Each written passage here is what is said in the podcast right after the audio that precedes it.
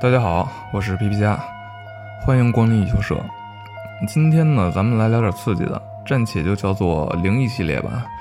嗯，不是宣扬封建迷信啊，只是这类题材好像全世界都还挺喜欢的。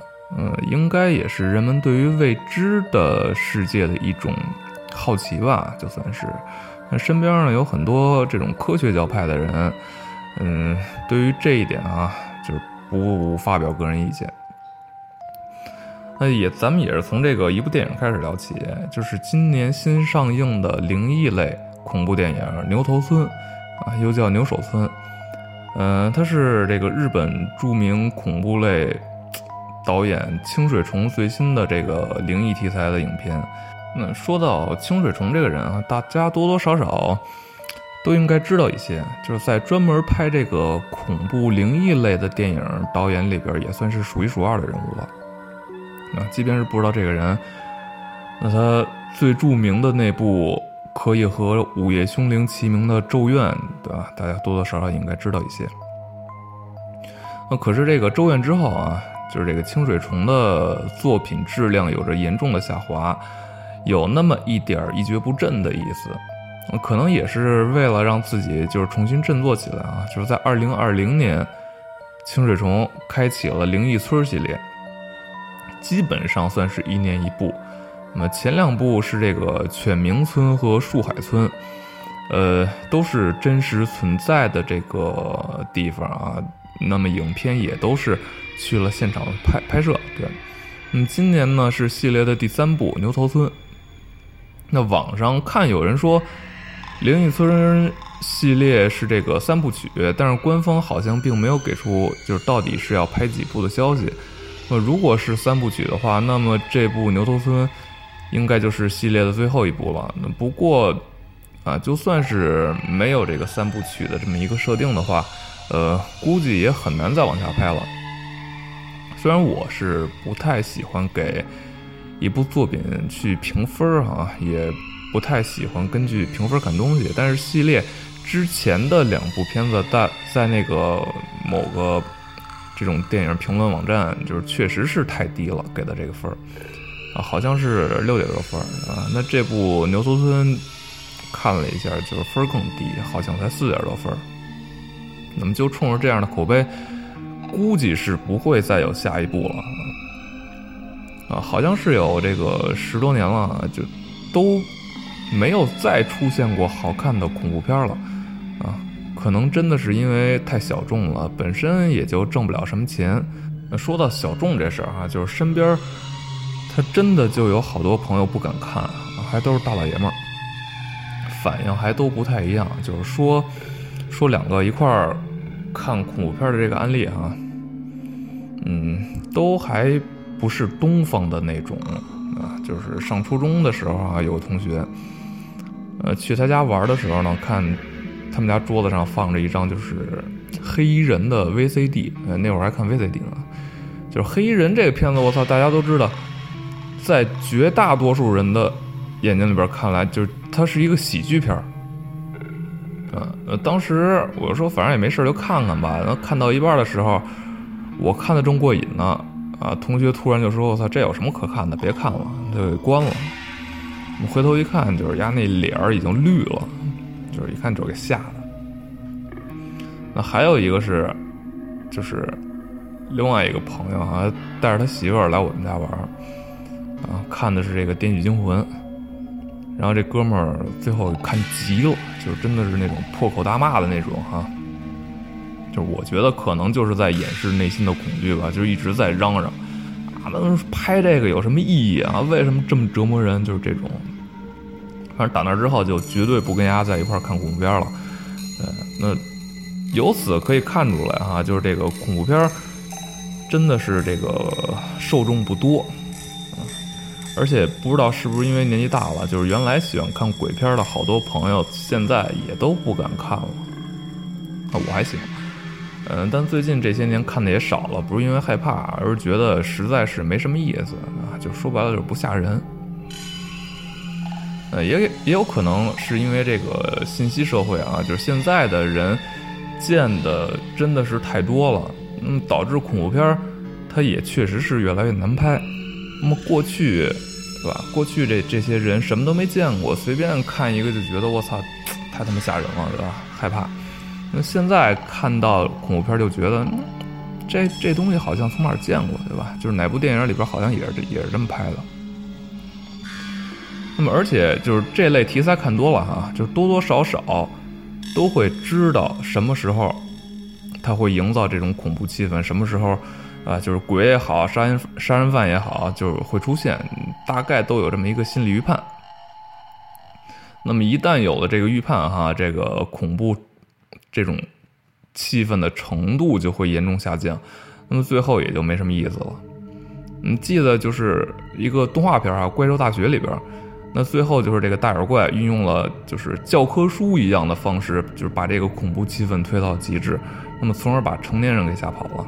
他那里边就是怪兽公司里边是吓小孩嘛，那么他这个大眼怪用这种方式把这个成人都给吓跑了。呃，什么时候该出音乐啊？什么时候该有影子？什么时候这个物品该晃动一下？就是全是套路。呃，说回到这个牛首村哈，就是这部电影呢，除了清水虫，那还有一个看点就是木村光希，也就是木村拓哉的女儿。呃，这部牛首村应该是光希的首映啊，就个人觉得。没有木村夫妇年轻的时候颜值高，但是也非常漂亮啊！就冲着这个看一看，倒是也不亏。那系列呢，都是以真实存在的这个灵异村为背景所创作的，那拍摄现场也都是真实所在的这个拍摄地啊。那这个呢，它本身也就给影片增添了一点儿就是神秘诡异的这种气氛。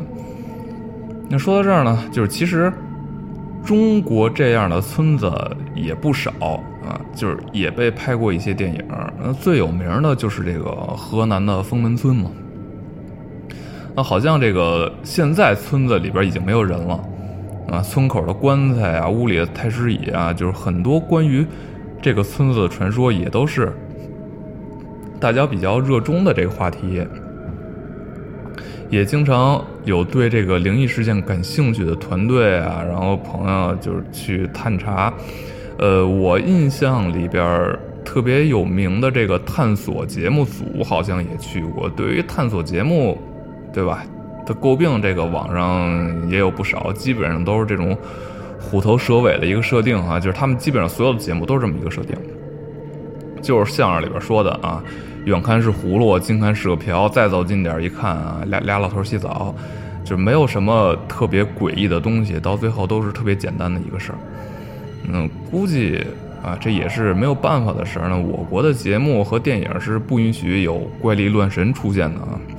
呃所以就是不管电影也好，或者是这类节目也好，最后都要给安一个要么是神经病啊，要么就是科学巧合这样的一个说法。我记得就是之前去这个日本玩的时候啊，晚上没事儿干看电视，就是他们真的会有这个灵异类的节目，就是各种探凶宅啊、探灵异村之类的，还有官方承认的这种灵媒啊大师，特别正式的那种。呃，总之他是不会最后给一个看似合理的科学化的一个解释，就是我觉得这点还挺好的啊，这也是。啊，我觉得就是另一个恐怖片啊，越来越不吓人的原因之一。现在的这类片子哈，就是越来越追求合理性和逻辑性。但其实早期的真的特别吓人的那种鬼片，就是哪部是有逻辑的啊？它本来就是神啊鬼啊的，对吧？这些东西就弄那么合理干嘛？那有的时候呢？就是这个故事性越强，逻辑越清晰，那就会越理性嘛，那那理性一多了，自然就不那么吓人了。就像这个，嗯，特别有名的这《午夜凶铃》啊，就看录像带能招恶灵的这个逻辑是在哪儿？不知道啊。那包括《咒怨》也是一样的，就如果没有后边的几部，就是单看第一部的话，那谁知道他这屋子里边发生过什么啊？那包括西方的一些恐怖片也是，那像是，啊，德州恋剧杀人狂里边的这个皮脸儿和这个十三号星期五里边的杰森，这明明都是人，他就是怎么的都打不死的，啊，就是要是硬把这些事儿给说明白，那恐怖气氛绝对会这个直线下降。那么关于这个牛头村这部电影呢？呃，看到一个影评说烧脑，我觉得啊，这个烧脑这个东西吧，它本身就是恐怖片的大忌。就这个观影经验来说啊，就是剧情方面，一旦开始让人琢磨，啊，就肯定会影响其他的体验。就说白了，就是你不能什么都要，对吧？那说回到《牛首村》这部影片啊，那其实它是源自。日本的这个民间传说，叫牛的头，又叫牛头，啊，就是号称是这个最恐怖的这个恐怖故事，就是凡是听到过这个真实故事的人都自杀了。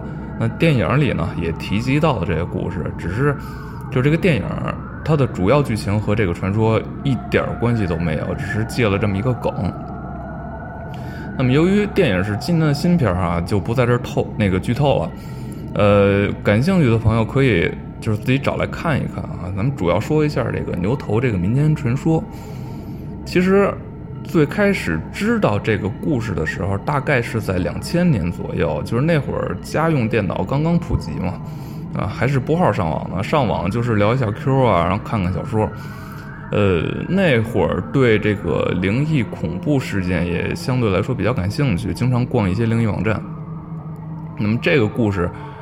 就是在其中一个灵异网站看到的啊，当时还不太知道就是有标题党这么一个概念啊，就是也，他是被他的这个标题吸引了啊，大概写的就是世界上最恐怖的故事啊，那其实看完以后也没觉得有多吓人，嗯，可是特别奇怪的是哈，就是之后就看完之后，还真的就是做过几次关于这个故事的噩梦，就是记得非常清楚啊。可能也是因为这个，就是想想这二十多年过去了，就是好多东西忘的都差不多了，但是对于这个故事印象还是比较深刻的。大概说一下这个故事啊，呃，时间太久，有的地方可能不太对哈，就呃就大概说一下啊。故事呢是这样的，就是有一次在考古的时候啊，在一个村子里边，就是挖掘出很多人和这个牛的骨头。那一个记者呢，调查这件事儿，呃，找到了曾经居住在这个地方的人，他的后代，那么已经是个老人了啊。那么记者对于这个老人进行了采访，那么老人呢，让老伴儿准备了食物招待这个记者，那么一边吃一边讲述起当年的这个故事。就说当年啊，在这个饥荒年代，呃，每天都有成千上万的人饿死啊。那么这样的环境下。有一个村子，它降生了一个男孩儿，嗯，说是男孩儿，其实更像是一个怪物，因为这个男孩儿的脑袋上啊长了一对牛角，嗯，看起来就像一个牛头。男孩呢，也被这个村子里视为不祥的存在啊。那渐渐的，这个男孩呢，成长为了青年，非常强壮，啊，也非常善良。那一次在地里干活的时候，非常凑巧的。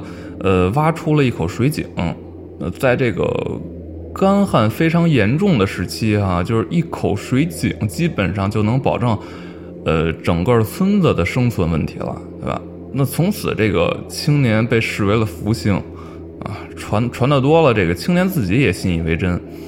那于是呢，这个青年就开始到处寻找水源，那希望帮助更多的人嘛。那么有一天走到了相邻的一个村子里边啊，这个村子呢。也听说过关于青年的传说，那并没有因为这个青年的奇怪样子而害怕，反而非常欢迎他，那并要求青年帮助他们寻找水源，青年就答应了。可是接连两三天过去了啊，就是一点水都没有找到，那村民就开始质疑了。那其中一个流氓啊，就开始煽动大家，说什么福星啊？你看他长那操样，就是连人都不是，就分明就是一头牛嘛。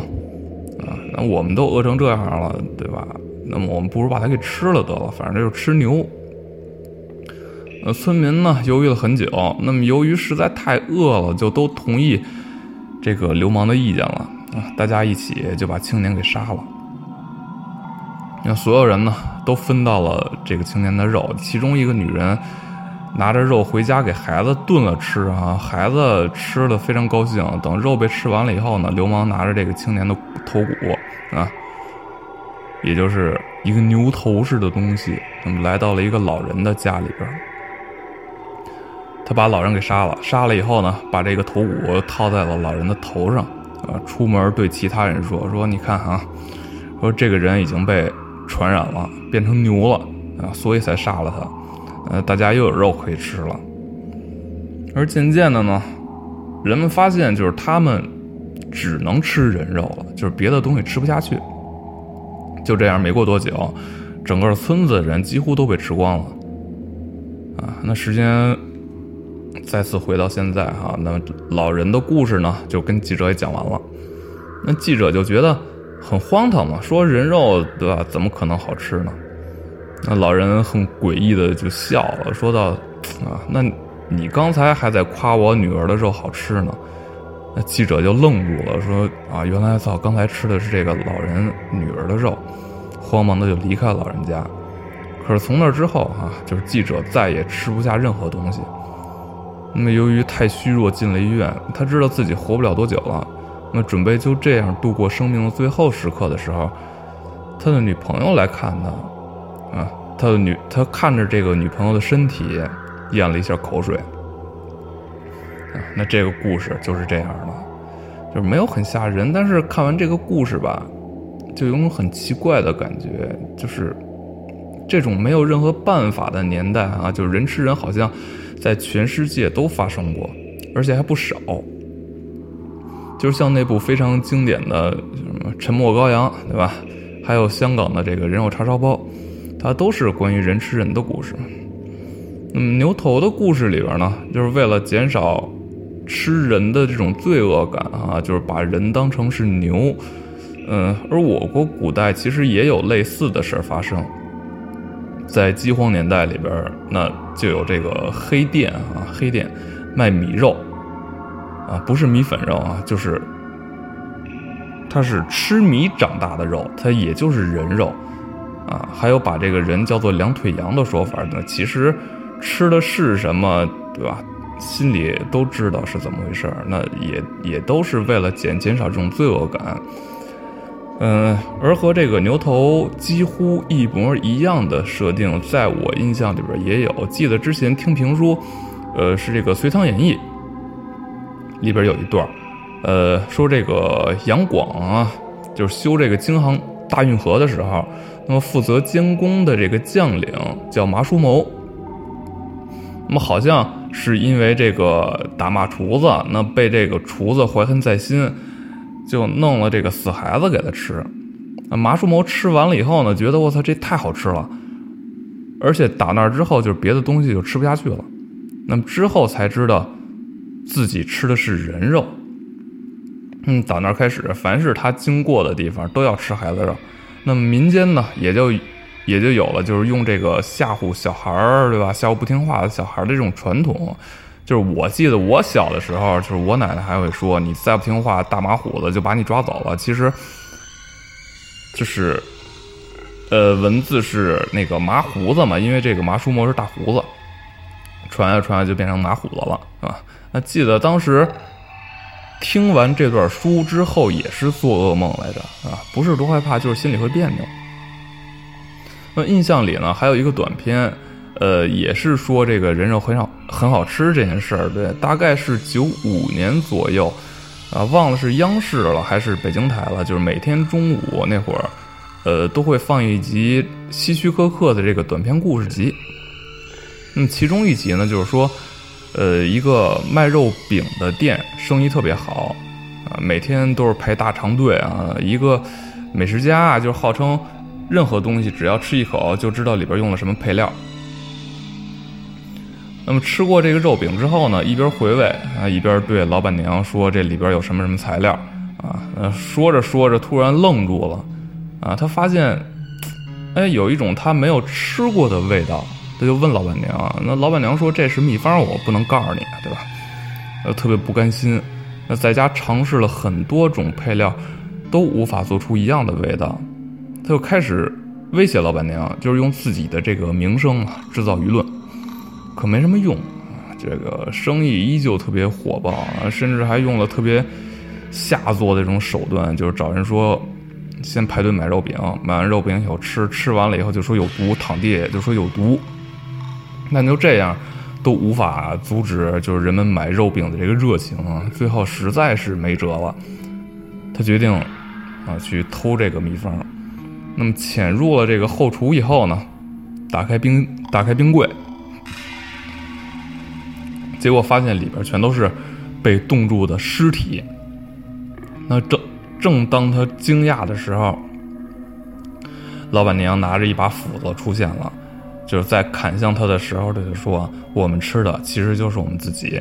”啊，那其实说到这儿啊，就是不管是中国还是日本，就是东方国家对于吃人这个事儿还是非常排斥的。他只有在大饥荒的年代才会出现，而西方国家，尤其是欧洲各国，嗯，好像曾经有过一段时间啊，就是这个吃人这个事儿。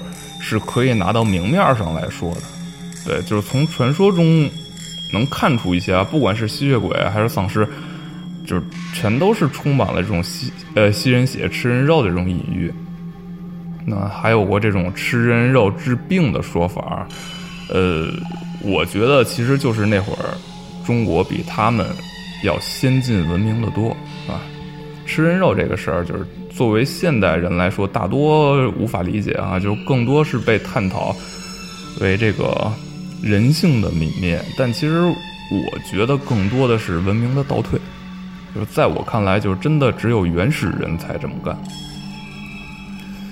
嗯，说到这个牛牛头村哈，它毕竟是一部灵异题材的电影，那所以。原本的传说没有太多涉及，就吃人这一点也没有被提及，呃，而是更多的加入了这个灵异现象，就是异度空间呀、借尸还魂啊等等这些元素。那拍摄场地也是去了日本非常有名的灵异场所，叫平野矿泉旅馆。那么据说哈，就是曾曾经发生过很多起灵异事件，就是这个地儿。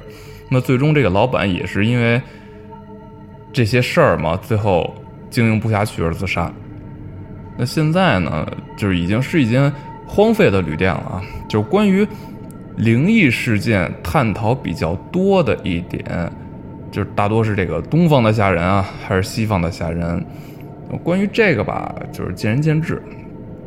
我是觉得各有所长。那西方也有一些很不错的恐怖灵异类型的电影啊。那今天。主要是借着这个聊一下，就是听说过的或者发生在身边的这些灵异现象的事儿啊，就是大多都是小时候发生或听说过的事儿。不知道是怎么回事，就是后来就再也没没没听说过谁家有过这样的事儿发生了，对吧？呃，说说说仨故事啊，呃，有一件事儿啊，也是听我妈他们聊天的时候说起过，就是在我小的时候，就是那会儿。我奶奶家还是住在院子里啊，就是我爸的奶奶是死在，就是东厢房还是西厢房忘了，就是我出生的时候就是和他们是在那个屋里住过一段时间。那么住进去呢，就是每天晚上到了一个固定的时间，就是我会盯着房顶一个地方看啊，一边看一边哭。那那会儿就是。刚会说一些简单的词儿啊，就是会指着房顶支支吾吾啊，大概意思就是说那儿有个脸啊，没有眼睛，两个窟窿。然后后来搬到别的屋里才好的，这么一事。还有一事儿啊，就也是小的时候，那会儿呢，就是我大姨就是经常会给我们讲一些稀奇古怪的故事。嗯，说我大舅上学的时候啊，就是这个学校比较偏，因为淘气嘛。就是抓了一条小蛇，然后放进瓶子里边养着。那把这个瓶子呢，放宿舍就上学去了。等放学以后再回到宿舍的时候，发现门框上就是爬满了蛇。哎，他壮着胆子就进屋，把这个小蛇放了以后，就是那些蛇才跟着走了。啊，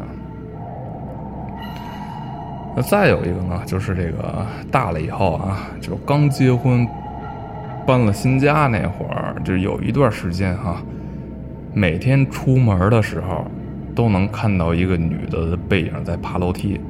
那开始的时候没在意啊，就是以为是减肥。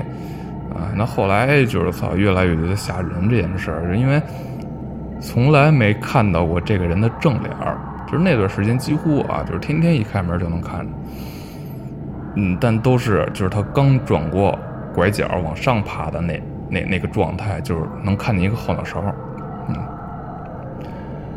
直到过了很久啊，才又看到这个人，就是能看见正脸了，对对对，那也是当时挺挺害怕的。那之后呢？也有一天，就是我在加班的时候啊，就是我媳妇突然给我打电话，一边哭一边说：“说电梯里边有个女的，啊，穿着红衣服，也不按电梯，就是背对着门口，就站在角落里边。”我操！你说多他妈吓人！就是这些东西，就是现在说说，就是还是觉得挺害怕的。那好多东西真是不能琢磨，越琢磨越吓人。最后再说一下啊，就是它绝对不是宣扬封建迷信啊，还是要跟着社会主义主流价值观啊，打倒一切牛鬼蛇神。主要就是把这些东西说的乐呵乐呵。那好了，那这期呢就跟大家聊到这儿，感谢大家收听，喜欢的朋友支持点赞，再见，谢谢。